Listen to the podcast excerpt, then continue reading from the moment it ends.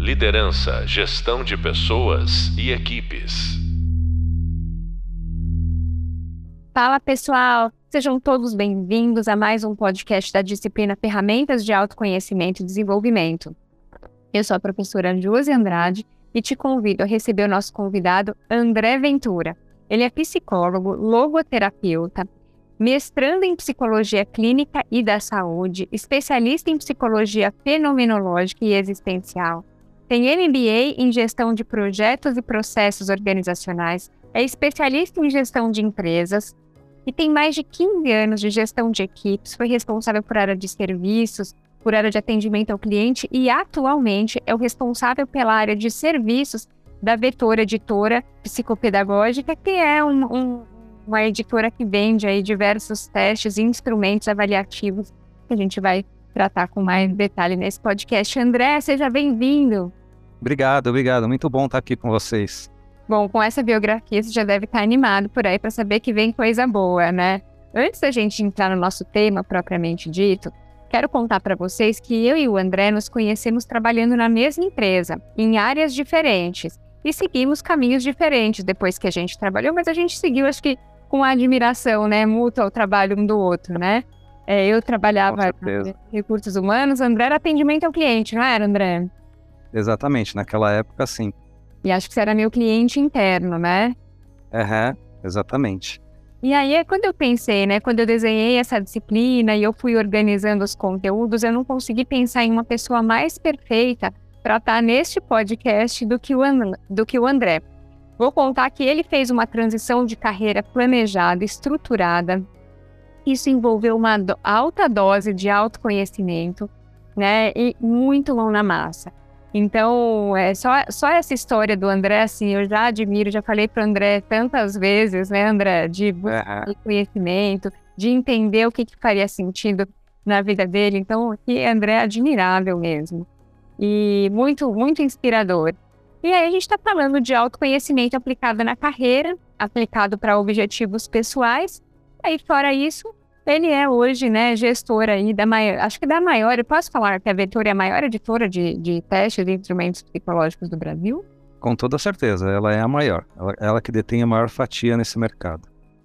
Conta pra gente um pouquinho, né, para aproveitar aqui essa abertura que a gente começou a falar, como é que funciona um pouco dessa questão da comercialização de testes e instrumentos avaliativos?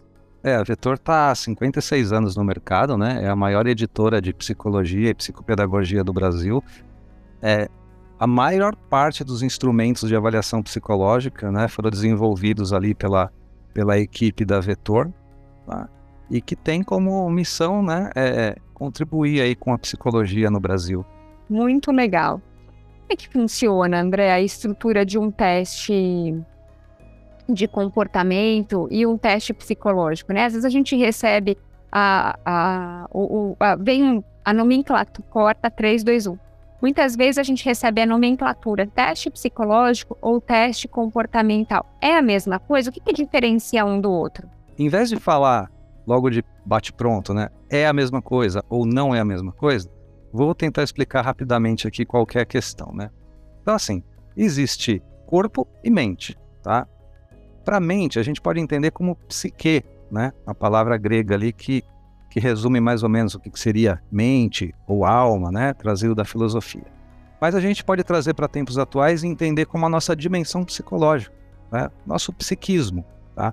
O nosso psiquismo tá? Essa dimensão psicológica, ele engloba é, a nossa cognição e a nossa personalidade. Cognição seria a inteligência, a atenção, a memória, nossos sentimentos, nossas emoções. Tá? E personalidade seria esse nosso modo mais próprio de ser, esse nosso jeitão. Cada um tem um, né? Como, como, como, como a digital, né? Que cada um tem uma e é única e é singular, a nossa personalidade se dá da mesma forma. Né? Então, quando a gente fala de teste psicológico, tá? é um instrumento que vai avaliar a nossa psique, tá? para poder capturar ali ou a nossa cognição, então o teste vai avaliar a nossa inteligência, a nossa memória, a nossa atenção, ou ele vai avaliar a nossa personalidade para capturar ali a forma que a gente se comporta né? no cotidiano, na realidade, na vida prática. Então, comportamento é a expressão da nossa personalidade, né? É o reflexo da nossa personalidade. É o dado objetivo. O dado subjetivo está na nossa mente. A síntese do que a gente está pensando, né? E do que a gente está sentindo, do que a gente está vendo. Né? A síntese de tudo isso é, é subjetivo. Como que a gente mede isso? Através da expressão de tudo isso, que é o nosso comportamento. Então, de certa forma, quando a gente fala teste comportamental, a gente está falando de teste psicológico. A origem é a mesma. Acho que ficou claro, né? Ficou claro, André. E aí, eu quero até aproveitar para explorar um pouco mais com você, dentro dessa, dessa mesma estrutura, a base né, da, do teste, né? De, ou de, uma, de um instrumento, né? Que é pensado um teste, né? Teste é uma coisa que, dentro do mundo corporativo, dá frio na barriga, especialmente se a gente estiver falando de processo seletivo. Uhum. É, um teste ele é pensado, né? Como que a gente pode considerar que há um referencial teórico? Existe o contexto clínico, mas a gente está aqui no contexto organizacional, tá? Então eu vou me deter ao contexto organizacional. Tudo bem, Josi? Isso, isso mesmo, legal. Então tá bom. Então, quando a gente pensa no comportamento, né, que é a expressão, o reflexo da nossa personalidade, por que que eu preciso conhecer compreender minimamente a forma de se comportar da pessoa que eu estou contratando. Por quê? Porque cada posição, né, cada vaga, cada cargo, cada atividade ali do cargo, ela tem os estímulos. Né? Então, por exemplo, é, um, um, contador, né, aquele analista que está tá trabalhando ali na área de contabilidade, né, qual que é o estímulo daquela vaga? Né? é, é análise de dados. Então, é, a pessoa vai lidar com números, né? com contas. Tá? Esse é o estímulo. Então, se a pessoa tem a motivação interna, né? A gente, a gente pode chamar num linguajar até um pouco mais técnico de pulsão, né? de necessidade psicológica, de mensurar, controlar a realidade, se ela tem essa necessidade, e eu posso capturar isso através de um teste psicológico, se ela tem essa necessidade, ela tende a se adaptar mais fácil, ela tende até a gostar de lidar com aquilo. Se no teste psicológico mostra que ela não tem essa necessidade, que ela não se comporta é, de forma aderente a esses estímulos, é uma pessoa que ela pode jurar de pé junto que gosta, mas na hora do vamos ver, a empresa vai, vai se decepcionar. Né? Um outro exemplo, a, a pessoa que é contratada para trabalhar no atendimento ao público. Né? Se a pessoa, qual que é o estímulo, né, dessa posição?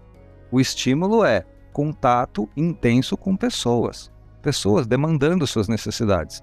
Então, se a pessoa, né, no comportamento dela, na personalidade dela, nas motivações dela, ela não tem uma abertura para relacionamento, ela vai ter dificuldades para executar essa atividade. Por mais que ela jure de pé junto que ama conversar com as pessoas, né?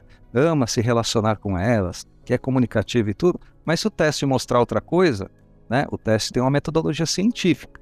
Se o, se o teste está mostrando que a pessoa tem uma sensibilidade baixa, uma baixa empatia, se a parte de comunicação dela é deficitária, ela vai sim ter dificuldades para exercer essa atividade. Tá? Eu falei dificuldade. Eu não falei incapacidade, tá? Porque na vida real, né, no mundo real, a gente sabe que tem muita gente trabalhando no atendimento, por exemplo, que nem gosta muito de conversar. Mas eu acho que, é isso. Ficou clara a importância da gente aplicar um teste psicológico em alguém que a gente está contratando? Quanto maior a aderência do perfil comportamental da pessoa com os estímulos da vaga, maior as chances dela render, performar melhor e estar mais satisfeita né? Qual que é a consequência de tudo isso? Uma produtividade maior, maior qualidade no atendimento, maior qualidade nos processos da empresa e um menor turnover, né? E redução de custos também. A gente sabe que é difícil mensurar, mas a gente sabe que é, é isso que acontece. Sem contar a realização pessoal, né, André? Que é muito. Exatamente. Eu gosto muito de desmistificar é, essa questão da, do teste no processo seletivo. Trabalhei com processo seletivo, sei lá, acho que uns 18 anos, 15, 18 anos, muito tempo, é, de diversas naturezas. E é uma coisa que causa frio na barriga, porque quando a gente coloca como parte do processo seletivo um item, por exemplo, um teste, que a gente chama lá no processo seletivo ou na parte de desenvolvimento de assessment, ele conta, né? Ele deve contar para compor como avaliação daquele profissional. E é muito, é, fazendo uma gestão de danos, é muito melhor que um profissional seja identificado com menos fit para a posição, ou que a gente entenda onde vai precisar ajudar, que recursos a gente vai ter que dispor para aquele profissional é, dar certo na posição, né? A gente contrata para dar certo, a empresa que contrata para dar certo, o profissional aceita uma carta oferta para dar certo. Então, quanto mais a gente tiver de informação e recursos que é, é, tragam para a gente essas informações, é melhor para ambos os lados. Então, acho sempre importante falar, porque esse grupo de alunos que está ouvindo a gente agora é um grupo de alunos que já são líderes, já ocupam posição de liderança. Então, aí tocando, vão tocar processos seletivos, isso se já não tem essa experiência, e no momento de avaliar, é importante saber, né, que ah, pode ser um desafio para a pessoa aprender algo, né? Nós aprendemos, somos capazes, mas você trabalhar naquilo que não é natural para você pode ser uma tortura. Exatamente, é esse o ponto. Por isso que eu falei, não é, não é que é incapacidade, né? A pessoa não é incapaz de exercer uma tarefa que não tem, o qual não tem fit nenhum, o qual não tem aderência. Mas ela vai se sentir angustiada, né? Ela vai se sentir ansiosa, né? Isso pode prejudicar com certeza aí a performance dela na posição. Claro, ela vai ter que desprender assim de uma energia muito maior né, do que uma pessoa, do que se ela estivesse trabalhando em uma atividade, né, desempenhando uma atividade que, que tenha mais a ver com a natureza dela, tá? Exatamente, né? Uma pessoa muito é, tímida, né, introvertida, se bem que a gente sabe que timidez e introversão não são a mesma, a mesma coisa, né? É, mas ela pode sim ter alguma dificuldade no trabalho onde exige uma comunicação intensa com o público. Pode ser um pouco desgastante para ela. Ela pode ser capaz de fazer, até exercer com certa qualidade, mas fazer isso por um tempo prolongado, em algum momento é, ela vai sentir. Dá ruim em alguma área da vida da pessoa, né? Ela tem que dispor de uma energia muito grande para segurar a performance.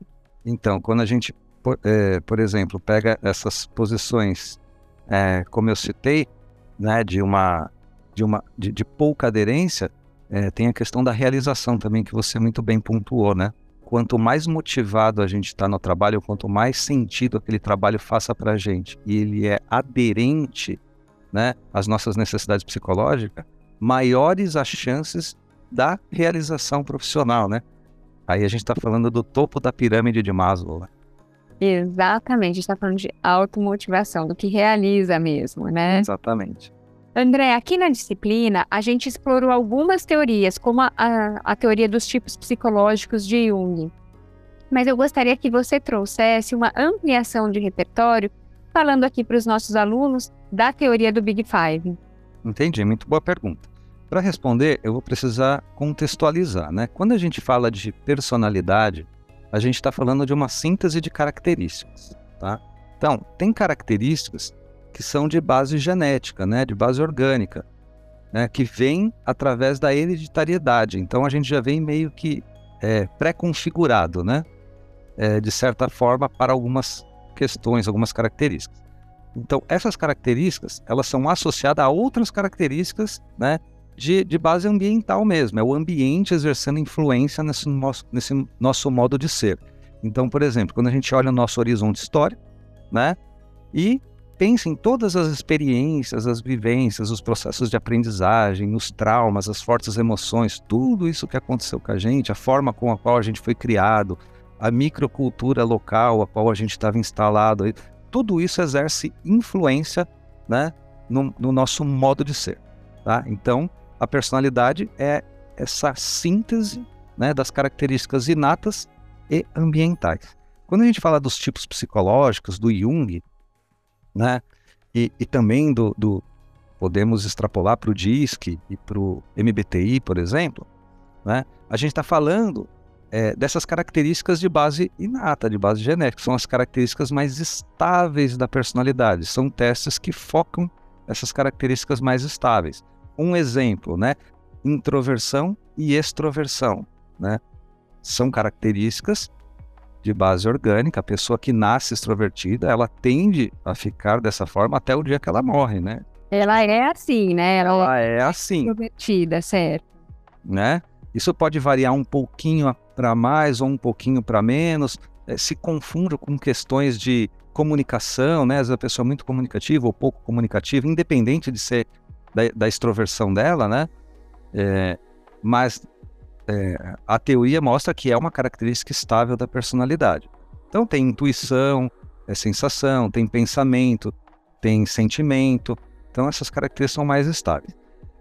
Só que quando a gente vai é, ampliar isso, é, não tem só características estáveis moldando nosso comportamento, tem características ambientais também. Tá? O Big Five vem né, para é, complementar tudo isso. Olha, tem essas outras questões também, ambientais, históricas, sociais, culturais, forma de criação, a linguagem, né? Então, assim, através de um, de um método lexical, é um outro, uma outra metodologia que faz uma análise linguística, e também uma, uma técnica né, chamada análise fatorial, que ela tende a reduzir uma grande quantidade de informação na, nessas pesquisas a um conjunto mais sintético e relevante, chegou né, a esse modelo do Big Five, que visa identificar esses traços né, da, da, da estrutura da personalidade. Né? Então, a gente já sai né, dessa, é, desse modo de avaliar pensando nessas características estáveis para um modo um pouco mais amplo. Né? Big Five são as cinco grandes dimensões da personalidade humana. É atualmente a teoria de personalidade mais utilizada no mundo. Tá? E Big Five é isso, são as cinco grandes dimensões, que é o neuroticismo, abertura, extroversão, amabilidade e conscienciosidade. Tá? Então, quando a gente fala em neuroticismo, a primeira dimensão, a gente está falando no quê? a gente está falando da avaliação da estabilidade e ou instabilidade emocional, tá? Quanto essa pessoa é estável ou instável emocionalmente, né? Abertura, o quanto a pessoa é aberta para novidades, né? Para coisas novas. Flexibilidade aqui seria é. coisa parecida com flexibilidade. Exatamente. A extroversão, ela já está mais associado a essas características mais estáveis da personalidade. A pessoa é mais extrovertida, ela é mais motivada a estar se relacionando com as pessoas ou ela é mais introvertida, né? Ela é mais reservada, mais introspectiva. Não tem nada a ver, parênteses, tá? Não tem nada a ver com timidez, tá? Tem muito extrovertido que é tímido, tá? Timidez é só uma construção.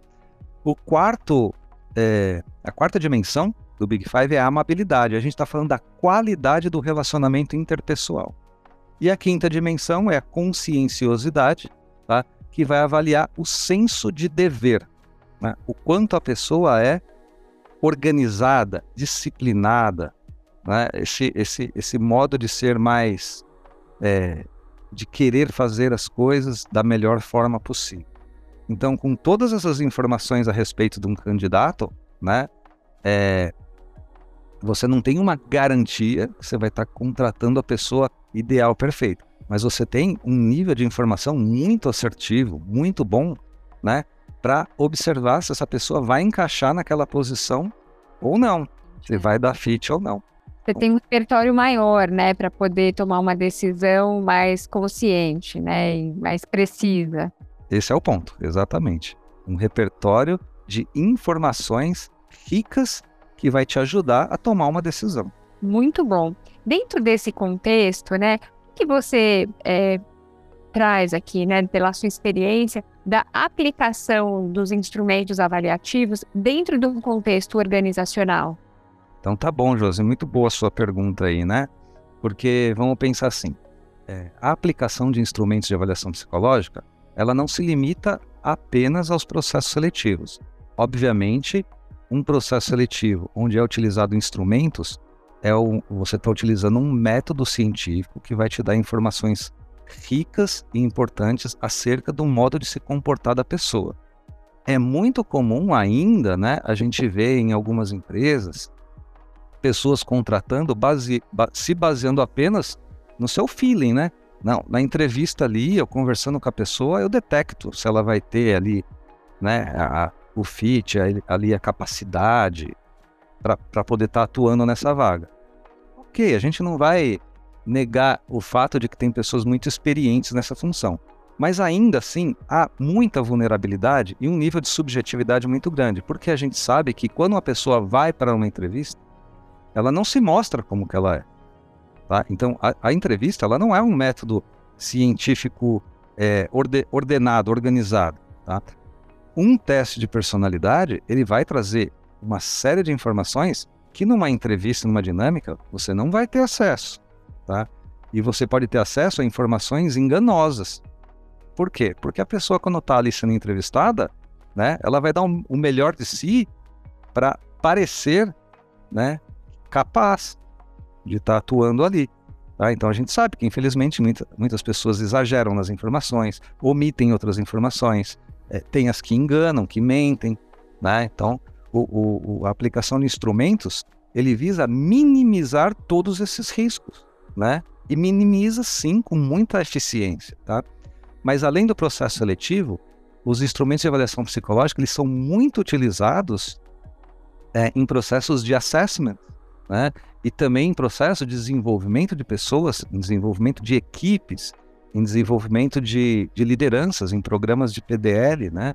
É, tem vários testes que a gente desenvolve que eles são muito utilizados especificamente para justamente essa parte da, do desenvolvimento de pessoas.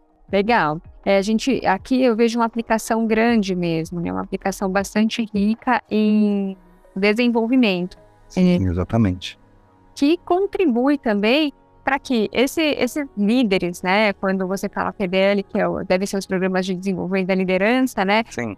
Líderes, eles ocupem cadeira e eles têm mais recurso interno para performar com sucesso, para entregar melhor resultado e dessa maneira levar o time também, né? reconhecendo as fortalezas da equipe, reconhecendo quais tarefas delegar para quem, fazendo é, um processo de escolhas com mais cuidado, com mais recurso. Por isso que, em geral, as empresas têm um bloco, né, um módulo de autoconhecimento dentro dos programas da liderança. Sim, sim, exatamente. Inclusive, tem instrumentos de avaliação específicos para avaliar a capacidade de liderança das pessoas. Né? Mais um pouquinho para a gente sobre isso, André. Por exemplo, a, a Vetor ela tem um teste chamado EALA que vai avaliar o estilo de liderança autêntica da pessoa. Né? Então, por exemplo, é, não é um teste que vai é, descobrir ou avaliar qual o estilo de liderança daquela pessoa, tá? Não vai avaliar o estilo, mas independente do estilo, né? essa liderança ela é autêntica? Como que é a qualidade é dela? Quais são os aspectos éticos e morais? Como ela se dá, né? O quão a pessoa é, é aderente a essa liderança? Então, assim, tem testes maravilhosos que avaliam especificamente liderança. É, e saindo do espectro da liderança, né, voltando para o espectro dos colaboradores em geral, não é só a personalidade de forma ampla que é, que é avaliada tem vários instrumentos que avaliam é, características específicas. Por exemplo, temos testes, inclusive testes assim, reconhecido pelo Conselho Federal de Psicologia, que avalia inteligência emocional. Tem testes que avaliam exclusivamente a capacidade de resiliência da pessoa trabalhar e suportar pressão no trabalho. Tem testes que avaliam os níveis de impulsividade. Então, às vezes você tem um cargo específico, né, onde a pessoa vai lidar com reclamações o tempo inteiro, então você consegue é, capturar o nível de impulsividade daquela pessoa. Ela tem controle dos impulsos alto ou baixo, né? E, ela, e o teste captura essa informação. Então, se você aplicou o teste na pessoa e deu um, um excelente controle dos impulsos, né? Você vai ter uma segurança maior para poder estar tá contratando essa pessoa. Se der um controle dos impulsos baixos, você já fica mais preocupado, né? Como eu vou contratar uma pessoa para essa posição, onde ela vai dar, lidar com pessoas reclamando, né? Com pessoas bravas é, e um pouco alteradas, ela vai ter que lidar sendo que a própria pessoa ela não tem controle dos impulsos. Então, só tem alguns exemplos assim da, da amplitude de testes que a gente tem para avaliar é, várias características importantes aí para os profissionais que vão ser contratados. Legal, isso é muito, muito importante, porque também a gente amplia repertório de como a gente pode é, minimizar ou neutralizar erros de colocar a pessoa certa na cadeira certa, por exemplo, né, dentro da organização, pegando aí os jargões do mundo corporativo, né, André? Sim, sim. Agora que a gente falou um pouquinho aí da, da teoria, né, da, do Big Five, queria que você contasse para a gente também um pouco da teoria dos temperamentos. É, então, a teoria dos temperamentos é uma teoria muito legal, assim, eu gosto bastante, né? Tem gente que olha para ela assim, né? Um olho meio torto para ela, né? Fala assim, não sei não, né? Mas assim, se a gente for analisar a história da humanidade, né? Vamos começar ali pelo Empédocles, né? Que foi um filósofo, deu 430 anos antes de Cristo, né? E naquela época ele já percebia com muita clareza, né? De que existiam padrões, assim, né? Modos de ser meio que padronizado entre as pessoas. Na época, a ciência da época era uma ciência mais simbólica, né? A ciência, mais, a ciência simbólica ainda prevalecia. Então ele colocou a questão de que existe quatro elementos na natureza, né? A água, o ar, o fogo e a terra, tá? Então, dentro desses elementos, existem as características, né? Quente, fria, úmida e seca. Então ele falava que, ó, tem pessoas que têm um modo de ser parecido com a água, né? Mais estáveis, que passam uma certa tranquilidade. Tem pessoas que têm um modo de ser mais parecido com o fogo, a pessoa parece mais explosiva, mais brava, parece que é impulsiva, que quer o tempo inteiro estar tá dominando a situação. Tem pessoas que têm um modo de ser mais parecido com o ar, aquelas pessoas mais fluídas, que conversa com todo mundo, que uma hora está num lugar, outra hora está em outro, muda de assunto com uma facilidade muito grande, né? Muito amável, muito querida, está ali sempre no meio de todo mundo. E tem pessoas que têm um modo de ser mais parecido com a Terra, tá?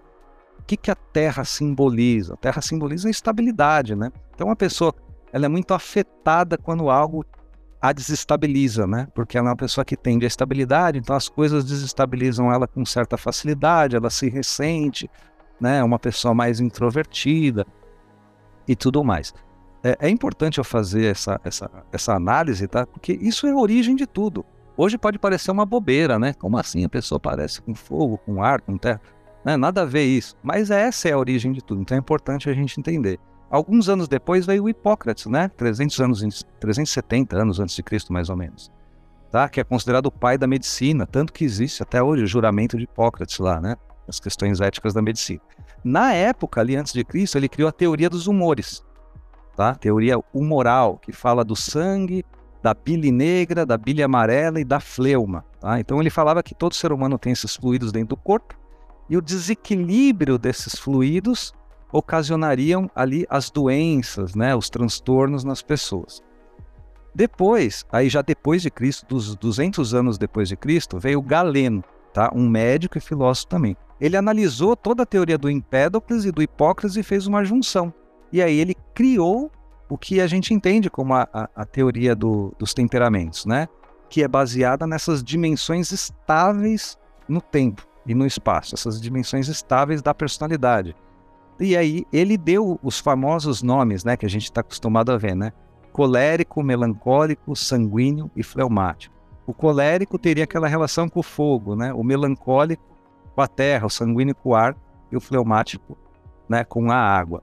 Aí veio é, os outros teóricos, em 1500 Paracelso, em 1920 o Kreshner. Aí em 1928 veio William Moulton, né, que criou o DISC, tá? Então ele já deu uma outra nomenclatura: dominância, influência, estabilidade e conformidade. Que você for analisar friamente, tem uma relação muito estreita com a teoria dos temperamentos original tá? Os nomes são até muito parecidos. É, e depois, em 1958, veio o, o Myers-Briggs, criou o MBTU, MBTI, perdão, baseado na tipologia do Jung. Tá? Então, assim, a teoria dos temperamentos, a base é essa. Nós temos um eixo, tá? Que é o da um eixo vertical, que é o da extroversão, em cima, introversão embaixo, e um eixo da flexibilidade na horizontal, que é uma alta flexibilidade e uma baixa flexibilidade. Então, se a pessoa é extrovertida com baixa flexibilidade, ela é de um temperamento. Se ela é introvertida com alta flexibilidade, ela é de outro temperamento. Essa é a lógica, tá? Teria que dar um curso aqui para poder explicar cada um como funciona, né? Mas o importante é entender essa lógica como origem de todos os testes que existem até hoje. Então, essa é a, é, é a sequência que eu queria que vocês entendessem. Mas pesquisem te, teoria dos temperamentos humanos é, na internet, que vocês vão obter informações muito interessantes. Então, André, muito é um assunto que, pelo menos eu acho fantástico, né? Daria para a gente ficar aqui horas falando sobre esse assunto, porque é, além de, de ser curioso, tem, tem, completamente, como você trouxe aqui, né? É completamente conectado com a base, né? Com a história da, do desenvolvimento da humanidade. Isso, isso. Muito interessante. Agora, esse universo é fascinante mesmo, mas é importante a gente explorar o lado B.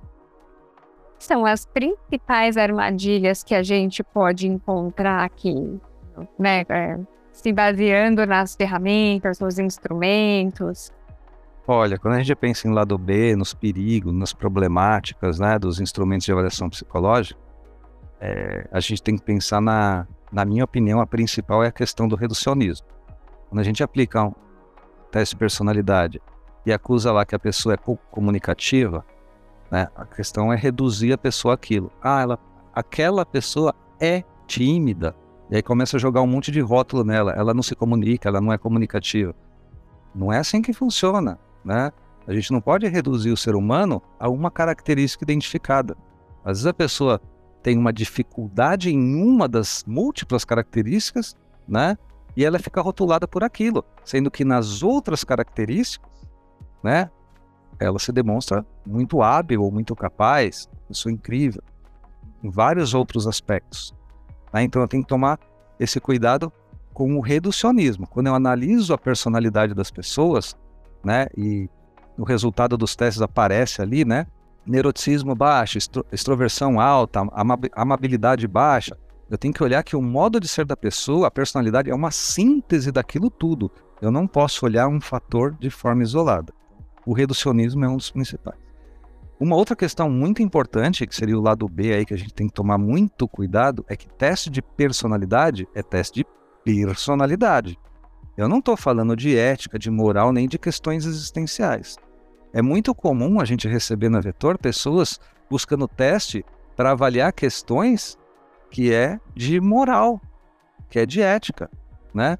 Uma vez surgiu uma empresa, né, um, uma pessoa de uma RH de uma empresa, falou assim, ó, a gente teve relatos de funcionários que estavam abusando das crianças com conotação sexual.